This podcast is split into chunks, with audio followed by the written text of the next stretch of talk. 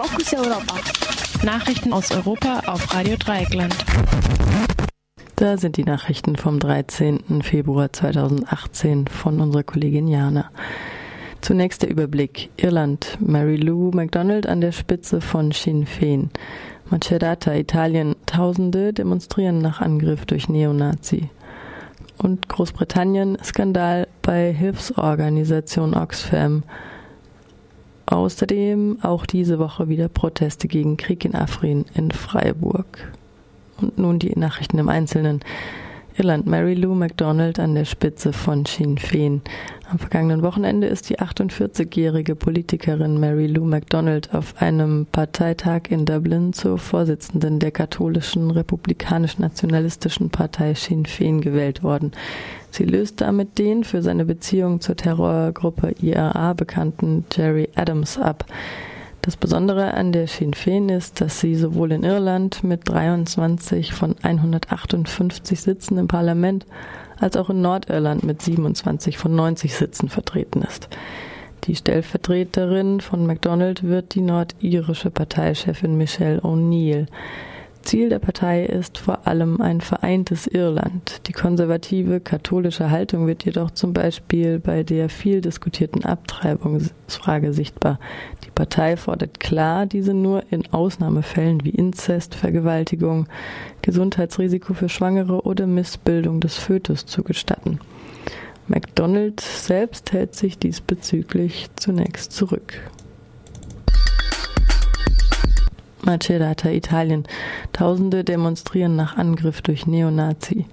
Eine Woche nachdem ein 28-jähriger Neonazi in der italienischen Stadt Macerata aus einem fahrenden Auto auf afrikanische Migranten geschossen hatte und dabei sechs Menschen verletzte, demonstrierten dort nun rund 30.000 Menschen. Antifa-Gruppen, Gewerkschaften, NGOs und linke Parteien riefen zu der Demonstration gegen Rassismus am Samstag auf. Viele sind extra angereist. In der Stadt, die lediglich 43.000 Einwohnerinnen hat, bleiben die Schulen und viele Geschäfte geschlossen. Die Samstagabendmesse wurde abgesagt. Versuche des Bürgermeisters, Kundgebungen zu untersagen, waren vergebens. Auch in vielen anderen italienischen Städten gab es Proteste. Als Beweggründe für die klar rechtsextreme Gewalttat gilt der gewaltsame Tod einer 18-Jährigen, bei der ein nigerianischer Asylbewerber und Drogendealer und später zwei weitere Nigerianer als Verdächtige festgenommen wurden. Die Vorfälle entfachten kurz vor der Parlamentswahl am 4. März wieder heftigste Diskussionen zum Thema Migration. Gerade bei den rechten Parteien erhofft man sich mehr Zuspruch. Großbritannien-Skandal bei Hilfsorganisation Oxfam sorgt für Entzug der Gelder. Nachdem bekannt wurde, dass Mitarbeiter der britischen Hilfsorganisation Oxfam Sexpartys bei Einsätzen in Krisengebiete im Tschad und auf Haiti gefeiert haben, drohen nun ernsthafte Konsequenzen. Der Vorstand der Organisation musste sich am Montag vor dem Entwicklungshilfeministerium in London verantworten. Es wurde bereits angedroht, sämtliche Zuwendungen zu streichen. Die stellvertretende Vorstandsvorsitzende Penny Lawrence übernahm die volle Verantwortung und gab bereits ihren Rücktritt bekannt. Zu den ersten Vorfällen kam es 2006 im Tschad, wo wiederholt Sexarbeiterinnen in das Haus der Oxfam-Angestellten eingeladen wurden. Damals wurde eine, ein leitender Mitarbeiter entlassen. 2010 kam es dann nach dem schweren Erdbeben auf Haiti erneut zu ausschweifenden Partys mit Prostituierten, welche eigentlich unter dem Schutz der Hilfsorganisation stehen sollten. Es wird gemutmaßt, dass sich auch Minderjährige unter ihnen befanden. Durch das Erdbeben war es leicht, die haitianische Justiz nicht einzuschalten. Die Ausnutzung der Not von Menschen in Krisengebieten beschränkt sich nicht nur auf Oxfam, auch bei anderen Hilfsorganisationen wie Save the Children oder dem britischen Roten Kreuz sind Fälle dokumentiert, die mit Missbrauch und sexueller Belästigung zu tun haben.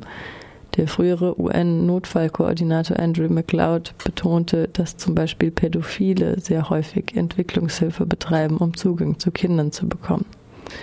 Oxfam selbst gab an, die Situation sehr ernst zu nehmen und genau zu prüfen. Die Vorfälle seien ein gravierender Verstoß gegen den Verhaltenskodex der Organisation. Die EU-Kommission sprach in Bezug auf finanzielle Unterstützung von Null Toleranz gegenüber solchem Fehlverhalten. Diese Woche wieder Protest gegen Krieg in Afrin in Freiburg. Auch in dieser Woche gibt es in Freiburg wieder mehrere Protestversammlungen gegen den türkischen Angriff auf Afrin mit deutschen Waffen. Am heutigen Dienstag, am morgigen Mittwoch werden jeweils um 16 Uhr Kundgebungen am Platz der alten Synagoge stattfinden. Am Donnerstag, den 15. Februar, ruft die Initiative gegen Krieg Freiburg zu einer Demonstration gegen den türkischen Krieg gegen Afrin, das Schweigen der deutschen Medien und die Waffenexporte der BRD auf. Auftakt ist um 16 Uhr vor dem Gebäude der Badischen Zeitung an der Haltestelle Pressehaus. Anschließend geht es zum Freiburger Rüstungsunternehmen Litef in der Lörracher Straße. Die Anmelder der Kundgebung am Dienstag und Mittwoch fordern die Freiburger Versammlungsbehörde in ihrem Anmeldeschreiben zum wiederholten Male auf, die Sachlage rund um das Zeigen der Symbole von PYD, YPG und YPJ zu klären. Solange ihre Behörde das Zeigen der Symbole nicht ausdrücklich untersage, so die Anmelder werden, würden sie von der Rechtmäßigkeit des Verwendens ihrer Fahnen ausgehen. In der Vergangenheit hatte die Freiburger Polizei mehrfach die völlig friedlichen Kundgebungen mit großem Aufgebot begleitet und Berichten zufolge auch Personalien im Zusammenhang mit dem Zeigen der Fahnen aufgenommen. Das, so die Anmelder, widerspreche dem Grundrecht auf freie Meinungsäußerung und wäre durch eine klare Aussage zur Rechtslage von Seiten der Behörden aus zu vermeiden gewesen. Laut Bundesinnenministerium sind YPG und YP J nicht verboten und ihre Fahnen nur dann untersagt, wenn sie als Ersatzsymbole für die verbotene PKK dienen. Da die Fahnen klar im direkten Zusammenhang mit dem Krieg gegen Afrin und die dortige YPG stehen, sind sie wohl kaum als PKK-Ersatzsymbole zu werten.